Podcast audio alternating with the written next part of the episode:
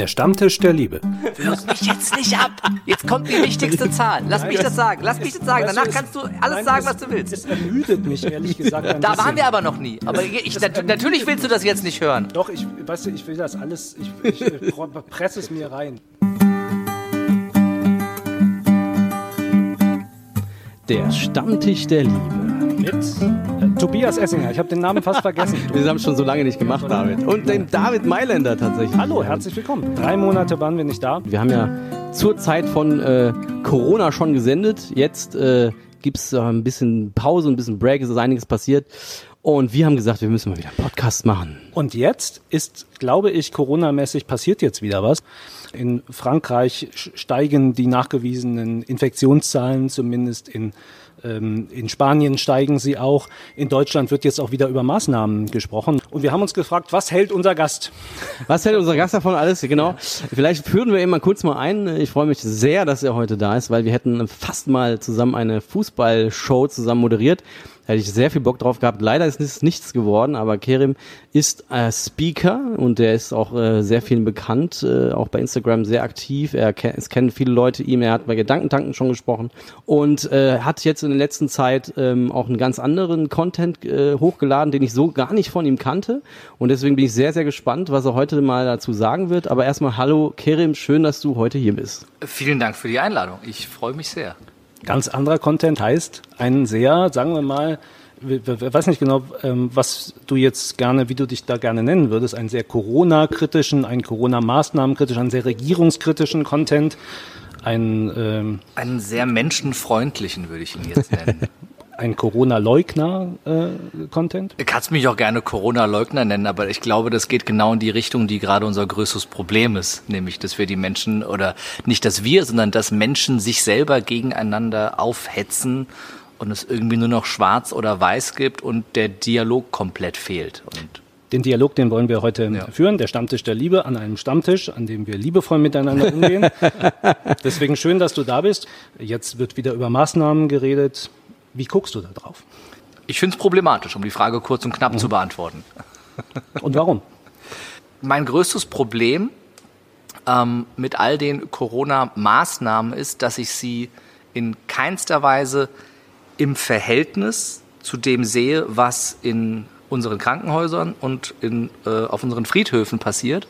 Und in zweiter Weise in, in noch weniger zum Verhältnis sehe zu den Kollateralschäden, die durch diese Maßnahmen seit äh, März ausgelöst wurden. Die Kollateralschäden erstmal aufgrund des Lockdowns, aufgrund der psychischen Beeinträchtigung der Menschen, aufgrund der, der Panik- und Angststörungen, die viele Menschen entwickeln. Also wenn du Therapeuten fragst oder auch da dir die Zahlen anguckst, die Zahlen schnell nach oben von äh, Depressionen, die Zahlen der Suizide schnellen nach oben, die Zahlen der Gewaltverbrechen, gerade an Kindern, an Jugendlichen, an Frauen.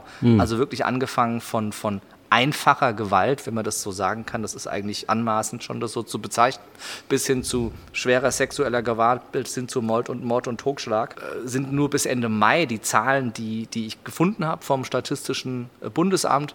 Und äh, von den Polizeistatistiken reden wir hier ähm, in dem Zeitraum über 45.000 Kinder, Jugendliche und Frauen ab 18 Jahren, die direkt getroffen sind. Und das setzt sich jetzt ins Verhältnis zu 16.900 Menschen, Stand letzte Woche, die seit Februar auf deutschen Intensivstationen eingewiesen waren mit einem positiven PCR-Test auf Corona, Covid-19. Hatten wir sogar auch mal bei uns be besprochen mit meinem Vater letztens, wo es dann darum ging, tatsächlich, dass ja auch Menschen nicht besucht werden konnten oder nicht verabschiedet werden konnten im, im Todesfall, ne, weil Corona da war und, und da auch natürlich eine ganz das große. sagst du so lapidar. Ich glaube, das ist für, für ganz viele Menschen ein Riesentraumata, sich nicht Absolut, verabschieden natürlich, zu können. absolut, absolut. Ja, ja, das war, das war diese, diese, mein Vater beschrieb das auch, Ja. dass es halt für die natürlich ein ganz schöner Schlag ist, wenn man nicht mal auf Wiedersehen sagen kann, wenn jemand stirbt. Wir haben ähm, dich ja eben vorgestellt, du bist ein kritischer Mhm. Typ bei Corona.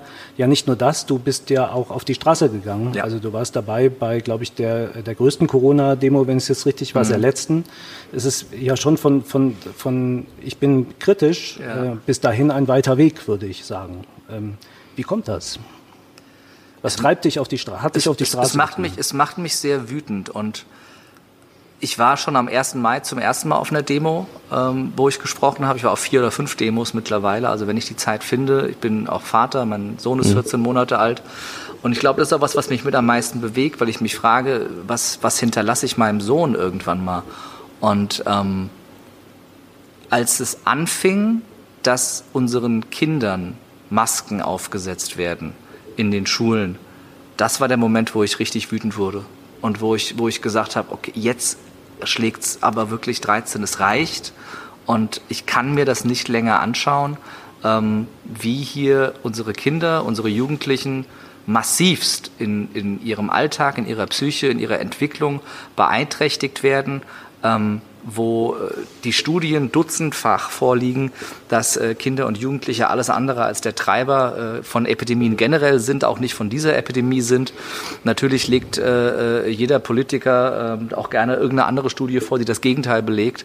Aber ähm, ja, einfach das, mal, einfach das mal. hätte ich jetzt gerade eigentlich eingeworfen. Ja, ja das ist, ist mir klar. Es gibt, es gibt da schon noch eine, äh, eine, eine andere Position. Ja. Und, ähm, aber das ist vielleicht, weil da können wir gleich gerne ja. nochmal drüber sprechen. Ich will jetzt erst nochmal verstehen, ja. wo die Wut herkommt, weil ich das wirklich, ähm, das kann ich wirklich gar nicht so richtig nachvollziehen. Ähm, ich meine, die Kinder müssen die Maske tragen im Gang und äh, bis zum Platz und dann nehmen sie die Maske ab. Ja, eben nicht. Äh, in Hessen war es bis äh, Anfang September auch noch so, dass es in den ersten Wochen eine Maskenpflicht im Unterricht gab. Und, und das und das, und das, was dem in NRW genauso, das, was dem jetzt folgt, in denen, äh, wo die Maskenpflicht im Unterricht aufgehoben ist, ist massiver Druck der Lehrkräfte, sich freiwillig zu tragen, bis hin zu äh, Aussagen wie, wenn du keine Maske trägst, kannst du dich mündlich nicht beteiligen. Wenn du dich mündlich nicht beteiligst, kriegst du eine 5.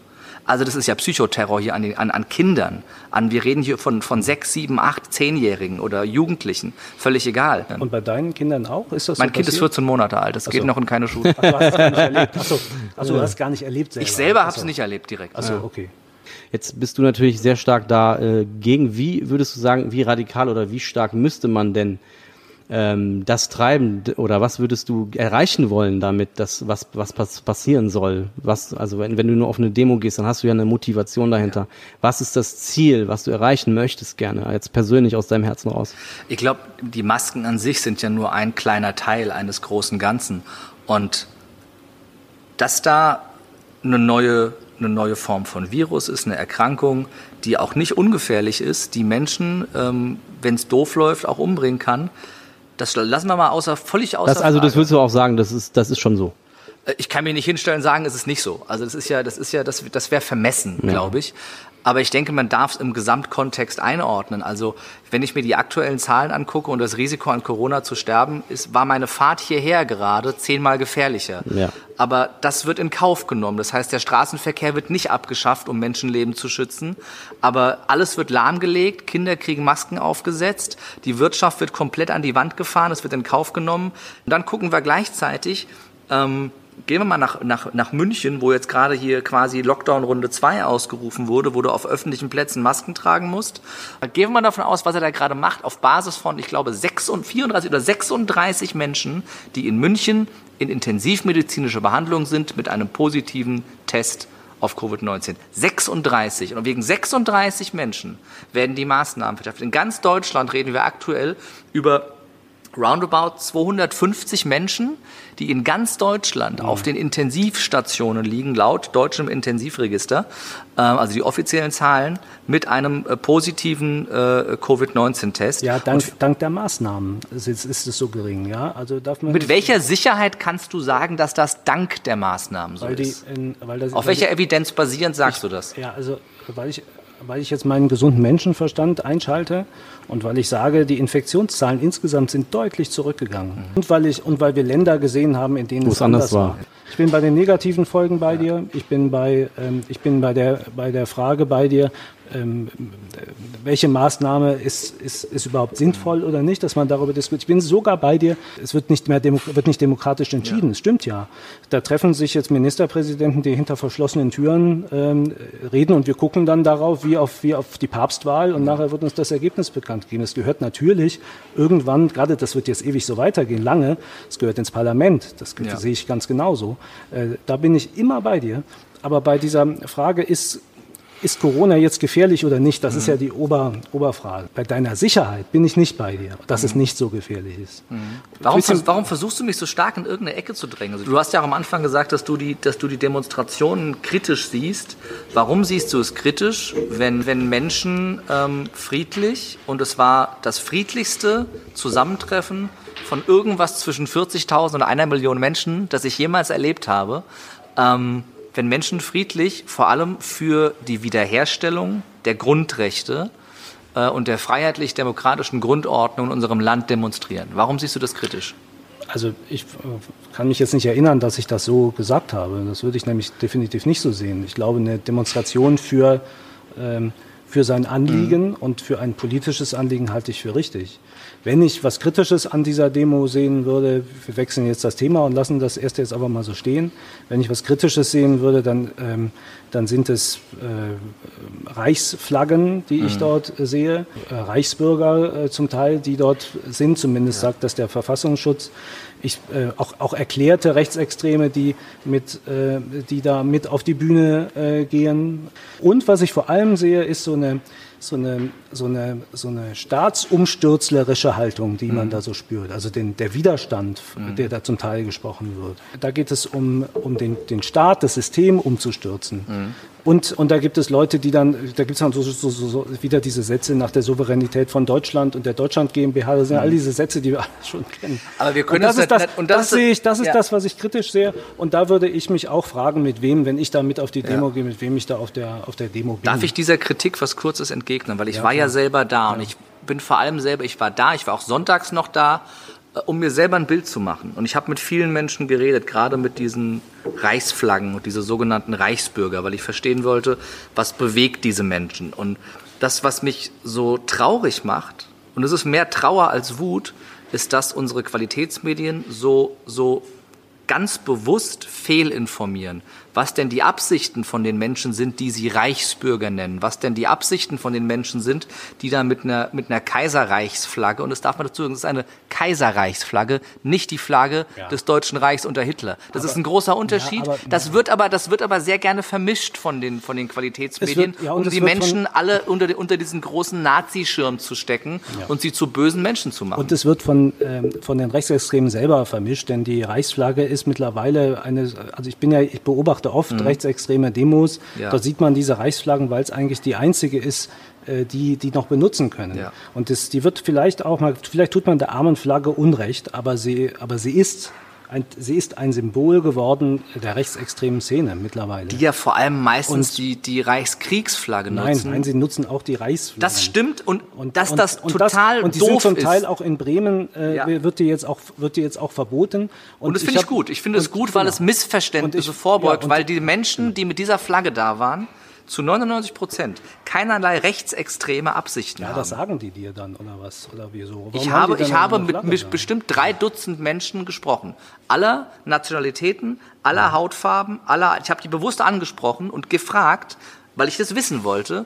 Warum trägst du diese Flagge? Weil ich diese Meinung aus den Medien kenne und wollte mir selber ein Bild machen. Thema Eigenverantwortung. Was war die Antwort? Die Antwort war zu 99,9 Prozent, dass sie diese Flagge tragen, weil sie die Souveränität Deutschlands wiederherstellen wollen und weil sie die Flagge des Deutschen Kaiserreichs tragen, ähm, in dem Glauben oder der Überzeugung, dass äh, seit 1918, seit das Kaiserreich geendet ist, Deutschland kein souveräner Staat mehr ist und sie eben diesen Umsturz wollen, dass eine Souveränität wiederhergestellt wird. Ich sage nicht, dass ich diese Meinung teile. Ich sage, was die Absicht dieser Menschen ja, und, ist. Und die sind ganz weit weg davon, Nazis zu sein. Und ey, lass es, lass es auf dieser ganzen Demo 100 von diesen Kaiserreichsfahnen gewesen sein. Ich glaube, da haben wir, sind wir schon sehr, sehr, haben wir schon mehr, als es wirklich waren. Aber lass es 100 gewesen sein. Und selbst wenn es 100 Flaggen bei 40.000 Menschen waren, ähm, reden wir hier über eine, über, über eine verschwindend geringe Minderheit, über die paar ähm, Verrückten, die irgendwelche abstrusen Theorien erzählen, dazu noch besonders abstrus aussehen. Und die drei Nazis, die da waren, da hält halt das Fernsehen dann gern die Kamera drauf. Also, aber ich war selber da. Also, ich habe es erlebt. Ja, aber also das, der Verfassungsschutz in Berlin spricht von 3000 Rechtsextremen. Mhm. Und in der Tat, ähm, ich, deswegen teile ich auch deine... Wie messen die das? Wie stellen die das fest? Zählen die? Geht da einer ja, rum und ja, mit dem ja. Klicker und aber woher weiß, wissen die das denn? Weil die die kennen. Meinst du, wenn ich also ah, die kennen die vom Gesicht, so erkennen die sofort. Ah, das ist ein Nazi. Oder gibt es irgendwie Erkennungszeichen von Nazis? Nein, nein, aber- die besonders blonden und blauäugigen, die besonders arisch Nein, nein, auf aussehen, keinen oder? Fall. Nein, nein, du, jetzt, machst, du- jetzt bist du hier der. Richtig, der aber dann erklär ne? mir wieder, das, das interessiert mich jetzt wirklich, Ja, ich- aber wenn du diese Meinung für dich so als, als für Darf dich ich als zu Ende- Wahrheit übernimmst, Junge, darf ich interessiert mal- mich, darf wie ich- hast du diese Wahrheit für dich Junge, darf ich mal zu verifiziert? Ende reden hier? Ne? Ja? ja, nee, du bist hier, Das, was du bist kannst, hier- kann ich auch. Du bist hier irgendwie so der. Du bist hier irgendwie Ein Streitgespräch, ein Streitgespräch. Es wurde jetzt zum Streitgespräch, aber so ist es jetzt. Ist es nur einmal. Also, ähm, Aber äh, meine, Community Darf sagt ich immer harte, harte Ja, ich finde das gut. Harte Liebe. Das Harte ist- Liebe. Ja, harte Liebe ist darf ich wichtig. deine Frage Wir sind im Stammtisch der? Liebe. Der. Stammtisch der Tobi ist übrigens auch da. Ja, ich bin übrigens auch da. Warum Ich sagst höre- du eigentlich nie Ich höre euch die ganze Zeit zu, Ja, weil ihr, ich würde, man, kann- man kann gar nicht, man kann gar nicht so, man kann Corona, gar nicht so richtig ist- dazwischen funken, weil es hier hin und her geht, ja. und es ist ganz schwierig mit, mit, mit dir und ihm, weil ihr beide natürlich sehr in der Thematik Ja, seid. das, ich hatte mir einzugu- eigentlich vorgenommen, es nicht, aber es juckt mich dann doch immer wieder. Ja, es juckt so, den David, so den David juckt es. Aussagen immer sind. Also erstmal, äh, deine, deine Frage ist in der Tat, ich glaube, die kennen die einfach vom Gesicht und ich finde es gar nicht so unwahrscheinlich. Ich bin ja auch öfters, muss ich rechtsextreme Demos beobachten. Ich mache da jetzt keine Fotos, sondern ich bin äh, äh, Journalist. Manchmal äh, erwarten wir dann bei manchen irgendwie Krawalle und dann denken wir, komm, da fährt mal einer hin zur Sicherheit. ja. Zum Glück ist es dann meistens nicht so schlimm. Äh, Ich kenne die auch vom Gesicht. Ich kenne die, ihr kennt die wieder. Und natürlich ist jemand, der das nicht wie ich nur ab und zu mal macht, sondern hauptberuflich macht, natürlich in der Lage, das abzuschätzen, so grob. Du kannst jetzt natürlich, ich bin ja auch nicht das Verfassungsschutzamt in Berlin, ich muss das auch nicht beantworten. Ich wollte eigentlich nur sagen, weil du von 50 sprichst, es gibt dort auch eine andere Meinung und es gibt eine andere Position und ich äh, werde diese 3000 jetzt auch nicht bis aufs Blut verteidigen. Vielleicht Darum waren es auch geht's ja gar 2000. nicht. Aber ich tue mich Aber halt es waren schwer, sicher, es ich waren tue mich halt schwer mit Zahlen von Menschen, die, Ja, ich auch. die selber nicht da waren. Glaubst du das eigentlich auch mit, äh, mit, mit der Souveränität Deutschlands? Siehst du das genauso? Ich weiß es nicht. Ich finde, an den Argumenten und an dem, was äh, dort ähm, über die Souveränität, über den äh, 4 plus 2 Vertrag und über, die, über den ganzen Hintergrund geredet wird und nach dem, was ich gelesen habe, bin ich mir ziemlich sicher, dass ich es nicht sicher weiß. Ich weiß es nicht. Ich finde, dass die Argumente eine gewisse Schlagkraft haben. Es gibt aber auch Argumente, die dagegen sprechen. Und dass es so ist, dass Deutschland die Souveränität hat, ähm, die es nach außen darstellt. Es gibt aber auch genug Aussagen von, von äh, deutschen Spitzenpolitikern, die das Gegenteil belegen. Es gibt Interviews mit Frau Merkel oder offene Diskussionsrunden, wo sie sich selber auch nicht so ganz sicher ist. Und, was wobei ähm, nicht so ganz sicher ist, ob Deutschland jetzt ein Staat ist oder was. na, die Frage ist ja, ob, ob Deutschland selbstverwaltend souverän ist oder ob die äh, ehemaligen Siegermächte ähm, noch Einfluss nehmen oder ob Deutschland komplett souverän alleine alles entscheiden darf. Das ist ja die Frage Und was heißt Einfluss nehmen? Einfluss auf politische Entscheidungen, auf die Richtung, auf das, was im Land passiert. Ob die Geheimdienste in Deutschland wirklich nur ähm, die Geheimdienstarbeit für sich machen oder ob die die Daten dann nach draußen abgeben müssen, weil der amerikanische oder der russische Geheimdienst sagen können, ihr seid nicht souverän, ihr müsst bitte alles an uns weiterleiten. Das sind so die Fragen, die dahinter stehen. Und deswegen muss man möglicherweise, du weißt es nicht so genau, aber 50-50 Deutschland vielleicht ablehnen und in, den Widerstand gehen. Deshalb lehne ich ja Deutschland nicht. Also gerade diese sogenannten Reichsbürger, die lehnen Deutschland ja nicht ab. Ja, die Bundesrepublik Deutschland. das sind die größten Patrioten. Die Polizei, die Bundesrepublik Deutschland, die Bundesregierung. Sie lehnen, die sie, sie, ablehnen. le sie lehnen das Staatsgefüge ab. Sie lehnen, Ja, genau, ab, sie lehnen ab, wie bei uns regiert wird und sie möchten als Deutsche wahrgenommen werden, die in einem deutschen souveränen Staat leben. Das ist die Meinung und jetzt mögen mich vielleicht viele, die da viel tiefer drin sind im Thema, die als Reichsbürger immer genannt werden, das machen die ja nicht selber, die werden von den Medien so genannt, wahrscheinlich äh, dafür prügeln, dass ich das so darstelle. Das ist meine laienhafte, laienhafte Sicht auf die Dinge und auf die Sichtweise dieser Menschen. Ähm, und ich finde, dass da viele unbeantwortete Fragen sind, auf die ich auch nach tiefster Recherche keine sinnvollen Antworten gefunden habe, die ihre Daseinsberechtigung haben. Dass das, das die ultimative Wahrheit ist, weiß ich nicht, glaube ich nicht, denke ich auch nicht. Aber ich denke, dass da, dass da ähm, was, was Friedensverträge, was deutsche Souveränität angeht, dass da noch Lücken und ungeklärte Dinge sind, die nicht von der Hand zu weisen sind. Ob das Deutschland jetzt zu einem unsouveränen Staat macht, das weiß ich nicht. Da gibt's andere, die sollen das entscheiden. Das, das tut aber für mich in der, also für mich ganz persönlich, ist das kein Beweggrund, in der aktuellen äh, Corona-Situation auf die Straße zu gehen. Das ist mir total egal. Ja, aber, aber du hast jetzt lange darüber geredet, es bewegt dich ja offenbar schon. Es bewegt Wann mich, dass diese auf den- Menschen in so eine Schublade gesteckt werden. Wann, äh, wann bist du denn so auf den Gedanken gekommen, dass du vielleicht ähm, 50 Prozent Reichsbürger und 50 Prozent nicht bist. Ach so, jetzt machst du mich auch zum Reichsbürger. Ja, vielleicht. Ja, Aber das ist doch genau, das ist doch genau unser Problem, dass wir Menschen in Schubladen stecken die ganze Zeit. Und dagegen wehre ich mich. Und das ist das, wo ich am meisten gegen auf die Straße gehe, nämlich dieses Schubladen Denken. Dieses Schubladendenken hatten wir nämlich vor 80 Jahren schon mal und da hat die eine Schublade einen gelben Stern bekommen. Und das hätte ich ungerne wieder. Und wenn wir gerade, was jetzt heute durch die Medien die letzten Tage über einen Immunitätsausweis reden, der Menschen wieder in eine Zweiklassengesellschaft ein, äh, einführt, dass nämlich die Menschen, die einen haben, dann alles machen können wie immer und die, die keinen haben, müssen halt die Beschränkungen äh, einhalten, müssen Abstand halten, müssen Maske tragen. Ähm, dann, dann heißt es im Endeffekt, die, die sich irgendwann impfen lassen, das sind die guten Menschen, die, die in freier, gesundheitlicher persönliche Entscheidung zu ihrem eigenen Körper sagen, ich möchte mich nicht impfen lassen, weil ich ähm, bei einer Krankheit, die 99,78 Prozent oder wie viel Überlebenschance hat, mich nicht gerne impfen möchte, ähm, die werden dann ausgeschlossen von vielen Dingen. Das ist das, was gerade kommt, dass, nicht, dass man nicht mehr reisen kann in manche Länder. Viele Länder äh, reden offen darüber, dass sie Reisebeschränkungen aufgrund von Corona machen wollen für die Menschen, die dann keinen Immunitätspass, äh, keinen, Immunitäts, keinen Immunitätsreisepass haben. Das plant die EU, by, by the way, schon seit 2019. Also, ja, genau, und jetzt ähm, sind wir wieder. Das sind so diese Dinge, die mich, die mich antreiben gerade und das, was für mich eine riesen Ungerechtigkeit ja. ist, dass wir hier in eine Zweiklassengesellschaft rennen aufgrund von Corona von einer Krankheit, die, wie du am Anfang gesagt hast, keiner so richtig genau versteht, aber wir zerschießen uns halt einfach mal per se die ganze Wirtschaft damit, obwohl es ja mittlerweile viele Länder gibt, die uns gezeigt haben, dass auch ohne solche Maßnahmen wir uns nicht die ganze Wirtschaft zerschießen. Genau, und jetzt sind wir wieder, wieder bei. Und das bei, ist doch das, worum es eigentlich geht, ja, genau, oder? Da, genau, da sind wir wieder. Jetzt hast du gut wieder uns zu unserem Thema zurückgeführt und zu unserer Kernfrage. Habe ich sehr gerne gemacht. Ja, genau. Der Stammtisch der Liebe. Weil wir, Wenn mal einer von euch krank ist, vielleicht wegen Kommst Corona, du rein, genau. helfe ich gerne. Das ist kein Ja, das wird, was heißt das gerne? Hier kommt, bringst du uns die Einkäufe vorbei oder was? Oder? genau. Da springe ich gerne ein als, ah, als Moderator, als, als, als Podcast, Podcast ja, Gast, Gast sozusagen, genau. Hilfsmoderator, Azubi, Azubi Praktikant, Praktikant, ja, genau. Ich kann verstehen, ähm, was du jetzt gerade gesagt hast, aber wie das dann kommt, wie, diese, wie dieser Wunsch, du hast es ja auch in einem deiner Videos gemacht, der mhm. Wunsch, äh, Reichsbürger, die nochmal, die, die ein Gewaltpotenzial haben, ein erwiesenes Gewaltpotenzial, das kann man jetzt nicht von der Hand weisen. Ich weiß das, ich ja, sehe das, ich ja, sehe du das siehst anders. das anders. Ja. Äh, ich, ich und die Behörden und der Rest von Deutschland sieht es dann eben ein bisschen anders.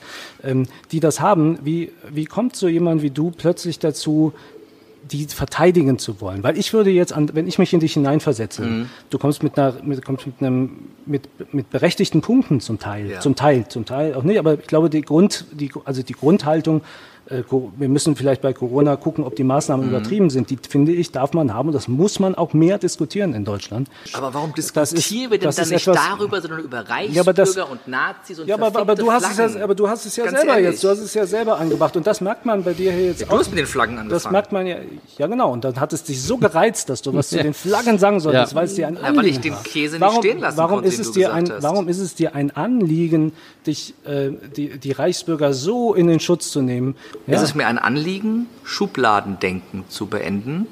Und es ist mir ein Anliegen, das große Ganze zu betrachten und nicht durch Nebenkriegsschauplätze von dem eigentlichen Thema abzulenken. Und das machen die Medien gerne. Und das machst du auch gerade mit dem Thema, nämlich mit den Reichsbürgern.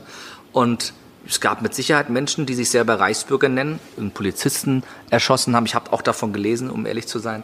Ähm, aber nochmal, es gibt auch genug Christen, die äh, die bösesten Vergewaltiger waren.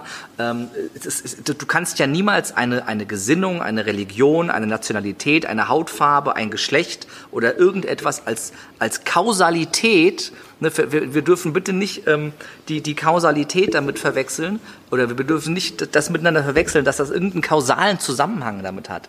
Und das, äh, das ist das Fatale. Und dann zu sagen, jeder, der... Ähm, der Meinung ist, Deutschland ist kein souveräner Staat und möchte gerne souveräne Verhältnisse und deshalb mit einer Kaiserreichsflagge auf die Straße geht, der ist Reichsbürger und der ist potenziell gewaltbereit das halte ich für gefährlich und das ist Schubladendenken und dagegen wehre ich mich. Und ich habe schon von, von Kindheitstagen auf ein, ein vielleicht übertriebenes Gerechtigkeitsempfinden. Ich bin seit zwölf Jahren Schiedsrichter im Amateurfußball, vielleicht auch deshalb, weil ich, weil ich ein sehr starkes Gerechtigkeitsempfinden habe, vielleicht auch, weil ich kein guter Fußballer war und gerne Teil des Spiels sein wollte.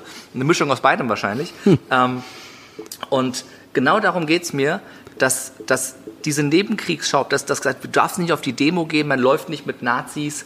Ähm, und ich muss mich, wenn, wenn, ob das 40.000 oder 400.000 oder 4 Millionen waren, äh, muss ich mich nicht von 100 Nazis abgrenzen, die auch an dem gleichen Ort irgendwie demonstrieren, für was auch immer die demonstrieren. Die grenzen sich selber ab durch ihr Verhalten, durch ihre Lebensweise, durch ihre Werte. Von denen muss ich mich nicht abgrenzen. Und ich lasse mir auch von niemandem einreden, ich müsste mich von denen abgrenzen. Aber glaubst du tatsächlich, jetzt, jetzt ja, habe ich ja die ganze Zeit ein bisschen zugehört und das war auch sehr spannend hin und her ist es gegangen, sehr, sehr cool auf jeden Fall. Kerem, ich habe Eigentlich dich war er gerade Pipi machen. Ja, ja, genau. genau. ich war kurz was essen, kurz ein Ja, Weinchen ja. trinken, jetzt bin ich wieder da, Leute, sorry. Nein, aber Kerem, Lass die sich mal ich streiten. glaube tatsächlich bei dir, weil du bist ja, ich habe dich ja verfolgt, du bist rhetorisch super drauf, du kannst super Leute begeistern, das, das schätze ich auch an dir. Ich glaube auch, dass du in deinem Herzen tatsächlich ein, ein Anliegen hast, was wirklich, was ich wirklich auch teilen würde. ich würde ja gar nicht sagen, dass ich, dass dein Anliegen jetzt schlecht ist, weil du sagst ja, ich will eigentlich einen guten Umgang haben mit den aktuellen Corona-Maßnahmen. Was ich halt so ein bisschen, und das ist, glaube ich, das, warum es auch dahin immer kommt, ist so dieser Anstrich, den so ein bisschen vielleicht dein, dann das, die Storys auch haben, ne, klar, wenn man dann irgendwann Reichsbürger und Nazis und was auch immer erwähnt, alleine nur, dass man das sozusagen in seinen Stories postet und darüber spricht, alleine das wirkt ja schon, bewirkt ja schon etwas, Das ist ja. schlimm, oder? Ja, es ist schlimm, aber es ist, es ist aber auch auf der anderen Seite finde ich es halt, ähm, es, es macht was mit einem. Ne? Es ist klar, weil es ist eine Geschichte, die wir haben und so.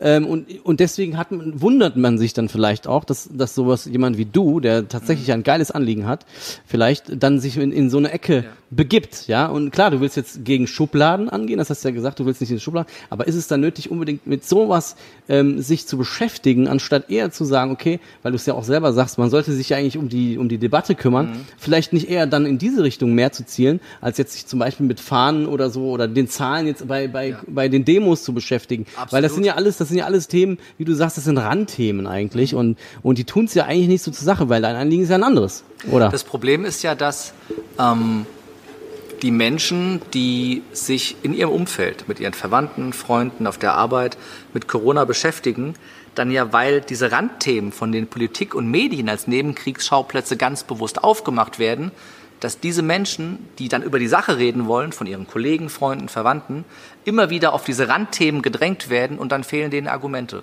Also habe ich auch einmal das Thema Fahnen und Nazis und Reichsbürger in meinen Stories aufgegriffen und habe mal meine Sicht der Dinge wahrgelegt, um diesen Menschen ein paar Argumente an die Hand zu geben, das zu entkräften und wieder sagen zu können, lass mal wieder über die Sache reden, darum geht's überhaupt nicht. Ich bin nicht der, der das Thema aufgemacht hat, das Thema aufgemacht hat, Politik und Medien. Ich habe nur mal eine Gegendarstellung, eine Gegenposition auf viele Themen ähm, dargestellt, äh, damit die Menschen auch mal einen anderen Blickwinkel haben. Und dann kann jeder für sich selber entscheiden, was ist denn jetzt meine Wahrheit äh, und wie sehe ich denn das Ganze. Und ja, ich scheue auch das Wort Nazi nicht. Ich scheue auch nicht, wenn ich über Flaggen rede, eine nationalsozialistische Flagge in meinen Stories zu zeigen, wenn ich darüber, darüber rede, zu welcher Zeit sie präsent war und was es damit auf sich hat. Ähm, und äh, wer, wer da einen faden Beigeschmack hat oder mich in eine Schublade stecken will, der kann mir den Buckel runterrutschen. Und das unterscheidet mich vielleicht von manch anderen, die ein bisschen Reichweite da draußen haben, dass ich mir nichts draus mache, wenn 10 oder 100 oder auch 1000 Follower gehen oder wenn, wenn, ja, ich hatte jetzt wieder ein Seminar in Hannover und wir hatten vorher genau vier Leute, die gesagt haben, ich komme nicht, weil mir gefällt die Haltung von Kerim nicht. Wir hatten aber 30 mal so viele, die da waren, uns geil fanden. Und ähm, das ist für mich total okay. Also es ist für mich völlig in Ordnung, wenn Menschen meine Haltung nicht gefällt. Und wer mich wegen meiner Haltung, und ich bin eben gegen Schubladen und für einen Austausch, ich bin für eine Kommunikation, ich bin dafür, dass wir nicht in Schwarz und Weiß, sondern in Fifty Shades of Grey denken, ähm, und es hat nichts mit dem Film zu tun, ähm, aber ich wollte den Menschen mal wieder schöne Bilder in den Kopf setzen, ähm, dass wir, dass wir, dass wir, dass wir eine Diskussion zulassen und Ja, dass wir Meinungen absolut, zulassen. genau. Und wem nicht gefällt, dass ich für Meinungsfreiheit, für Demokratie und für Grundrechte bin und wer mich deshalb nicht mag, damit bin ich total d'accord. Das ist total okay für mich. Ich frage mich tatsächlich, Kerem, ich frage mich tatsächlich, ob es nicht einen anderen Weg gäbe, tatsächlich auf dieses Thema irgendwie anders äh, äh, aufmerksam zu machen. Weil dadurch natürlich, dass die Medien das groß machen und du natürlich draufspringst, gibst du dem Ganzen natürlich auch wieder eine Macht. Und deswegen reden wir ja letztendlich auch über das Thema, weil du es, Ja. weil du es natürlich auch ähm, betitelst. Die Frage ist, gäbe es nicht eine andere Möglichkeit noch über das, das Thema, was ja ein Anliegen hast, was ja ein gutes Anliegen ist und was ich auch wichtig finde, eine Debatte über diese Maßnahmen zu führen, gäbe es da nicht eine andere Möglichkeit? Noch? Also auf den, auf den Demos, auf denen ich bisher war, haben wir nie äh, über Reichsbürger gesprochen. Ich habe auch auf den, auf den äh, Bühnenvorträgen jetzt vom 29.08. kein einziges Thema über Reichsbürger gesehen, sondern es ging immer um die massiven Grundrechtseinschränkungen auf dem Rücken von Corona und es ging um die Kollateralschäden, die ähm, zehnfach, hundertfach höher sind als die Toten durch Corona selber. Und das ist das Thema, dass die Verhältnismäßigkeit von den Maßnahmen nicht stimmt, dass die, dass die Kur schlimmer ist als die Krankheit. Ähm, ich habe vor kurzem mal einen Film gemacht, nur das dazu, dass das in den Medien nicht diskutiert wird. Ich bin ja mhm. Fernsehjournalist. Über die, äh, es gab ja die Diskussion von Boris Palmer und, und mich hat so ein Satz äh, und ein Argument dann am Ende überzeugt. Mhm. Ich bin da jetzt eigentlich auch ein bisschen offener rangegangen. Da war ich beim Mainzer Bischof, mhm. der dann gesagt hat, ähm, weil du die Risikogruppe ange mhm. angeguckt hast, klar, wir gefährden die und möglicherweise sterben die auch in einem Jahr aber wir können dem menschlichen Leben, zu, egal ob es noch ein Jahr dauert oder, oder 20, keinen Wert geben. Und äh, der hat dann so einen Satz gesagt, das fand ich, so, das fand ich sehr, wie sehr witzig auch. Also wenn mir jetzt einer sagt, nur weil ich jetzt Mitte 50 bin, dann bin ich weniger wert als Sie, weil Sie Mitte 30 sind, das akzeptiere ich für mich ja nicht. Und ich finde, da hat er auch recht. Das ist äh, und das ist eine. Und das sehe ich grundlegend anders. Grundpunkt, und ich finde, ich, ich finde, ich finde das Leben eines Schulkindes ist definitiv mehr wert als das Leben eines 80-Jährigen, der den Zenit des Lebens erreicht hat und der die Lebenserwartung, die er durchschnittlich hat, überschritten hat. Und ich finde, die Psyche von Millionen von Kindern, die Gesundheit von Millionen von Kindern irreversibel zu schädigen, um wenige, die vielleicht noch Tage, Wochen oder Monate zu leben haben und dann eines natürlichen Todes oder infolge ihrer Vorerkrankungen vermutlich Sterben zu schützen, ich finde, das darf man abwägen. Und damit würdigt man nicht die alten Menschen herab, sondern Doch. Ich, nein, ich finde, man darf das abwägen und sich fragen, steht das im Verhältnis? Und ich finde, eine Gesellschaft, eine Gesellschaft, die gesamtgesellschaftlich füreinander Verantwortung übernimmt, wenn wir mal die alten Menschen fragen, also ich glaube, wenn wir all diejenigen fragen, die sich zur Risikogruppe zählen, das sind übrigens die, die ich am seltensten mit Maske im Supermarkt sehe. Je älter die Menschen sind, also meiner Wahrnehmung nach, sinkt dann die Quote, dass diese Menschen Masken tragen. Die haben am hm. wenigsten Angst. Ähm, die tragen alle, die könnten sich ja freiwillig FFP2-Masken besorgen, die sie wirklich massiv schützen. Machen die alle nicht. Aber wenn man die fragt und wenn, wenn, wenn die sagen, ganz ehrlich, wenn es nur darum geht, mich zu schützen und deshalb so viele Kinder leiden, ich gehe freiwillig ja, da bin ich mir ziemlich sicher, ja, dass die meisten das sagen. Ja, ganz würden. genau, ganz genau. Das war nämlich auch was der Bischof mir gesagt hat. Klar, jeder kann für sich selber entscheiden, ob er das will, aber dass ich über den sein Leben entscheide, das geht nicht. Aber das müssen wir doch gar nicht. Aber das geht, das machst du, hast du ja gerade gesagt. Und das finde ich. Ich will nicht über dem sein Leben, ich, ich will denen die Möglichkeit geben, sich selbst zu schützen. Stell denen ja. die Masken zur Verfügung, die ja, sie wirklich die, schützen. Und jeder der Risikogruppe kann sich selber schützen. Aber das wird nicht funktionieren. Warum weil, denn nicht? Weil das Infektionsgeschehen nicht kontrollierbar ist, wahrscheinlich am Ende. Aber du hast ja jetzt eigentlich den, die Kernposition. Das ist, das ist ein sehr schwammiger Satz. Das Infektionsgeschehen ist wahrscheinlich am Ende nicht kontrollierbar. Ja. Also, wenn die Menschen, die zur Risikogruppe gehören, eigenverantwortlich sagen, ich schütze mich mit den entsprechenden Masken, ich minimiere meine genau, Kontakte. Eigenverantwortlich, aber du willst, ich du, mehr willst, du willst ihnen das ja aufdrücken. Und ich finde das ja ich will es ihnen gar nicht ich grad, ich wollte jetzt gerne auf dich zu, ich möchte jetzt gerne auf dich, auf dich zukommen ja. gerade, weil ich ja. nämlich, ähm, weil ich genau das das ist äh, ein, eine Diskussion, um die wir, ähm, wo ich eine andere Haltung habe als mhm. du.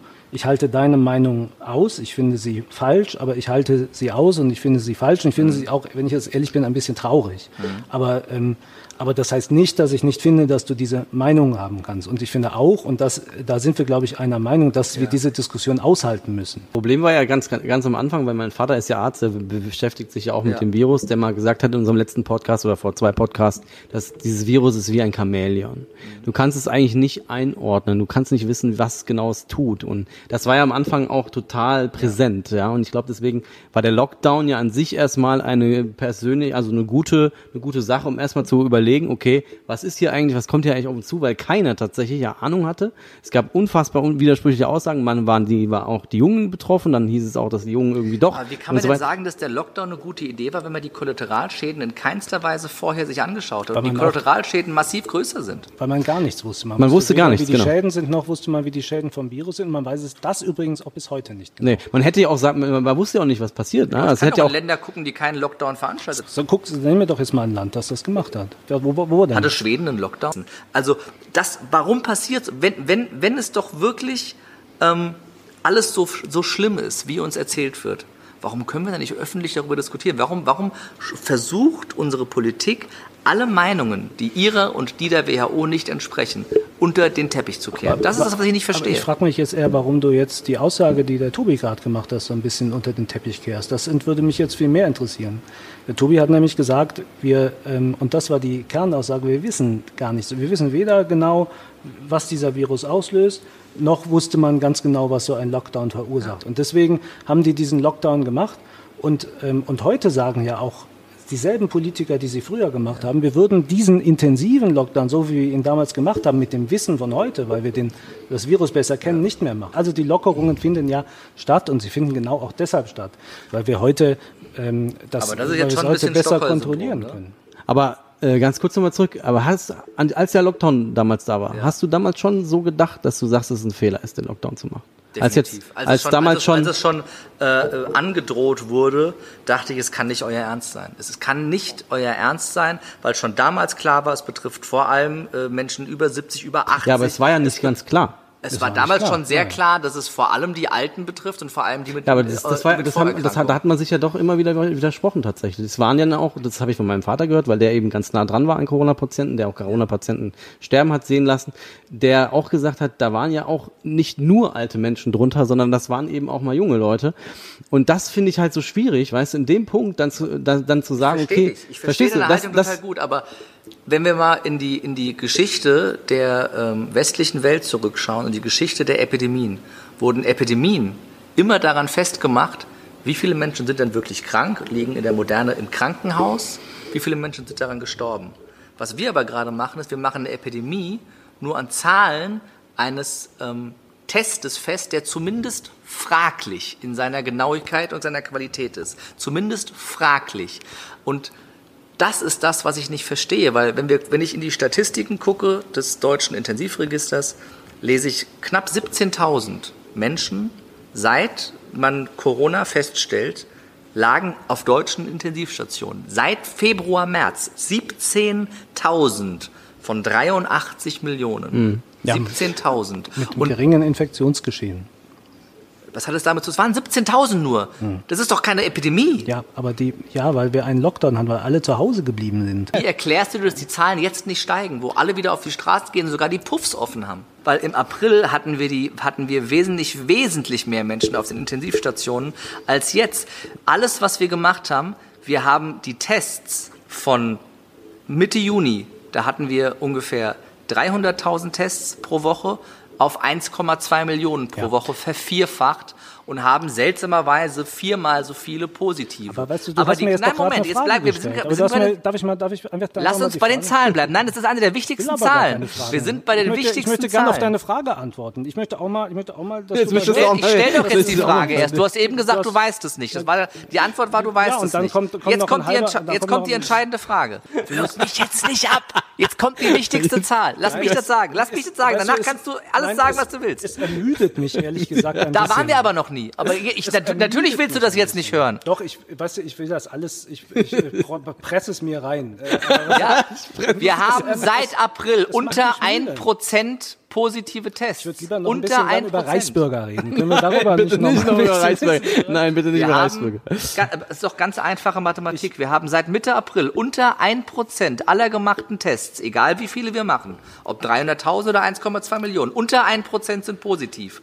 Die Zahlen in den Krankenhäusern werden konstant weniger und nicht mehr. Die Toten pro Woche werden weniger und nicht mehr. Was sagt uns das? Dass wir offenbar ein Prozent der Menschen, die du testest, trägt irgendeine Spur von diesem Virus Nein, in sich. vielleicht ist es auch eine andere Antwort könnte sein, aber weißt du, du, du weißt es genauso wenig wie ist. Wir wissen es nicht. Wir Antwort wissen es könnte nicht sein, genau. dass jetzt aus ähm, aus den Risikogebieten im Ausland, Mhm. aus den Urlaubsgebieten vor allem Jüngere kommen. Die Jüngeren, die in der Tat stärker sind und deswegen das Coronavirus besser aushalten können. Aber die Warnungen sind, die werden jetzt mit den Alten in Kontakt kommen. Das Infektionsgeschehen nimmt ja jetzt wieder Fahrt auf alles und werden möglicherweise Das die Alten dann später nimmt eben infizieren. keine Fahrt auf. Das, das die, die Anzahl der positiven PCR-Tests werden, werden proportional zur Anzahl der gesteigerten Tests Ja. zu. Aber das Infektionsgeschehen von Menschen, die wirklich infiziert und krank sind, das nimmt ab. Weißt du, warum ich gerade Konstant. gesagt habe, dass mich das ermüdet? Weil, äh, weil wir wirklich alle, du, ehrlich gesagt, du der Hobby-Statistiker und der Ho- Hobby-Virologe, du weißt es genauso wenig wie ich. Ich habe jetzt gerade nur versucht, eine Gegenposition zu, zu, zu erklären, die irgendwelche Virologen sagen. Und die Wahrheit ist, die wissen es nämlich auch nicht. Ja. Niemand weiß das. Und, äh, Gott und, weiß es. Und wir sind wieder, Gott sind weiß wir, es. jetzt sind wir, Gott weiß es. Jetzt Wir sind sehen wir doch wieder die bei, und Zahlen. jetzt sind wir wieder bei diesem, bei diesem Kernding, was, äh, was, was, äh, was mein Eindruck ist die ganze Zeit. Du Mhm. bist mit einer Sicherheit, äh, liest du irgendeine, irgendeine Tabelle und sagst dann, ich weiß, wie die Welt funktioniert. Weil ich Zahlen Und das lesen und ins genau. Verhältnis setzen ja, kann. Ja, Genau. richtig. Ja, das ist sehr klug auch. Ich finde das auch sehr gut, dass du das kannst. Aber, ich, aber das Problem ist, und das ist die Herausforderung von Corona, Dass das die meisten reicht, das nicht tun, ja, Das, das ist nein, das die. Herausforderung ist, das reicht nicht. Denn Corona äh, ist nicht in Zahlen zu messen. Corona ist die große Unbekannte. Aber Und wir werden wenn- diese Unbekannte nicht Zahlen durch zu Statistikdreherei- messen- Nee, es ist, doch, in- es, ist doch, es ist doch in Zahlen zu messen. Wir haben doch, wir haben doch Zahlen. Ja. Und wir sehen doch, dass Krankenhäuser Insolvenz anmelden, dass Maus, Krankenhäuser in Kurzarbeit sind, dass Bestatter pleite gehen. Wir sehen die Zahlen, dass, dass die Epidemie fast niemanden mehr umbringt und niemand auf den Intensivstationen ist. Wir sehen doch, das sind doch die essentiellen Zahlen, sind doch die Menschen, die wirklich krank sind und sterben. Das sind die alles Aber auf der Entscheidenden. anderen Seite ist das mögliche Risiko. Und, ähm, Und das es sind auch die anderen Länder. Und das ist und und wir sehen in anderen Ländern andere Das ist Entwicklungen. Amerika, Indien, Das ist- Brasilien. ist, ist es doch genauso. Da sind es doch auch nur die positiven Tests und, es Ende sterben die- auch nicht mehr und, es am, sind auch nicht mehr in und am Ende ist das die politische Entscheidung und ich beneide ja wirklich Ja, keinen das darum. beneide ich auch die, nicht. Die politische Entscheidung, eine, ein großes Risiko und das es gibt, wo es Hinweise darauf gibt, ne? deutliche Hinweise. Also deutliche Hinweise. Ich erinnere mich noch, als Tobis Vater hier bei uns im Podcast war, der dann sagte, ich, ähm, ich sehe da einen, einen Mann, dem geht es gerade gut und ich denke, und das ist eine Krankheit, die so noch nie da war und plötzlich innerhalb von drei Stunden stirbt er. Und niemand weiß genau warum, weil man nämlich äh, nicht genau weiß, was das ist. Vielleicht Ja. sind es auch Wo Thrombosen das im denn bei Kopf. Corona? Der Fehler, den wir immer machen, ist, dass wir von Einzelfällen und von persönlichen Schicksalen auf die große Masse schließen, dass wir uns persönlich kompromittieren lassen auf emotionaler Ebene, weil irgendein naher Angehöriger gestorben ist, aber wir können doch davon nicht auf die große, aufs große Ganze schließen. Wir können doch davon nicht auf ein ganzes Land oder auf die ganze Welt schließen. Und wenn wir, wenn wir ähm, weltweit uns die weltweiten Sterbezahlen angucken, befinden wir uns im Jahr 2020 weltweit im Vergleich zu den letzten Jahren in einer Untersterblichkeit. Wir haben weniger Tote weltweit im, in, im Zeitraum Januar bis September 2020 als in den Vergleichsjahren davor. Ja, und in Deutschland befinden wir uns in einer Übersterblichkeit, sagen die Statistiker auch. nee, auch äh, gar nicht richtig. Ja, dann das kann jeder jetzt äh, selber nachlesen. Ja, bitte, das soll mal jeder selber nachgucken. Und ich wette 5 Euro. Ja, ich, glaub, ich glaube, dass das äh, tatsächlich, ich frage mich auch immer, was passiert wäre, wenn es eigentlich anders gewesen wäre, wenn tatsächlich Genau. kein, kein Lockdown gekommen wäre und die Leute dann gestorben wären, was wäre dann passiert. Vielleicht, Aber vielleicht sähe es hier. äh, wer weiß, we genau weiß man alles nicht. Und ist auf jeden Fall, wie gesagt, ja ein Riesenchamäleon, dieses Virus immer noch. Und äh, ja, tatsächlich, weiß man tappt ein bisschen im Dunkeln, tatsächlich, finde ich persönlich. Ich weiß nicht, wie es weitergeht, keine Ahnung. Aber was ich so, ähm, was ich so spannend finde, einfach an dir, das ist wirklich krass, dass du so auch sehr einfach überzeugt bist davon. Das finde ich halt ähm, spannend, weil ich das in dem Sinne nicht so kann. Also ich äh, kann das nicht so mit so einer Vehemenz nach draußen bringen und sagen, dass ich das so oder so sehe, weil ich einfach zu wenig Ahnung einfach davon habe und nicht weiß, wie es ist, weil der eine Arzt erzählt mir das, der andere Virolo Virologe das. Und ich sag mal so, deswegen bin ich da auch total, also ich, ich wüsste nicht, was, wie ich, ob ich jetzt sagen könnte. Ja, Ja, ich- Corona ist jetzt schlecht oder Corona ist jetzt, also weißt du, ich, ich finde absolut die Argumente, die er bringt, die sehe ich genauso. Mit den Kollateralschäden, all das, was er gesagt hat, das kann ich zu 100 Prozent unterstreichen. Auf jeden Fall. Ja, aber, also nicht all das, was er gesagt hat, aber das zumindest, was die, was diese Sachen angeht. Und da bin ich auch voll bei dir und da würde ich stundenlang gerne mit dir diskutieren und das, ich finde das auch, dass es in die, in die Medien gehört, viel, viel mehr, ja. Aber ähm, Es ist ja auch in den es ist auch, und es war auch tatsächlich, es war auch tatsächlich, es war tatsächlich auch am- ganz am Anfang bei Maischberger, da weiß ich noch diese Sendung, wo der Laschet da war, der da diskutiert hat, auch mit dem, mit dem Lindner und Co., wo sie, wo er sich, so, sagen wir mal, sehr, sehr schnell eigentlich auch dafür ausgesprochen hat, dass wir wieder hochfahren und dass wir die Stadien sogar offen ge- gehen und so weiter. Es gab ja schon sehr, sehr früh so einen Armin Laschet, der da abgegangen ist in den Talkshows. Also es gab ja schon im Endeffekt gewisse äh, die Leute waren ja nicht blöd. Auch so ein Laschet hat gesagt, hey Le- Leute, wir müssen aufpassen. Der hat das ja schon damals gesagt, dass mit den Kindern, dass das ein Problem ist, dass die keine Zugänge mehr haben durch die fehlenden Unterricht, kein, keine Zugänge mehr zu den Kindern ist. Das gab's schon. Also diese Debatten gab's schon, ja. Und diese Diskussion findet ja auch statt. Und, ähm, und das Auf ist der höchsten Ebene leider nicht.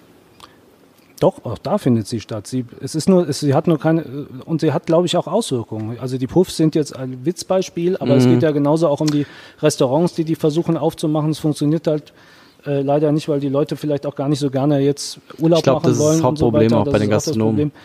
Ähm, natürlich passiert Solange du das. den Natürlich hören Menschen nicht darauf. einmal sagst, pass auf, Freunde, wir haben es im Griff, die Krankenhäuser sind leer, das Gesundheitssystem kriegt es ganz offensichtlich Ja. hin.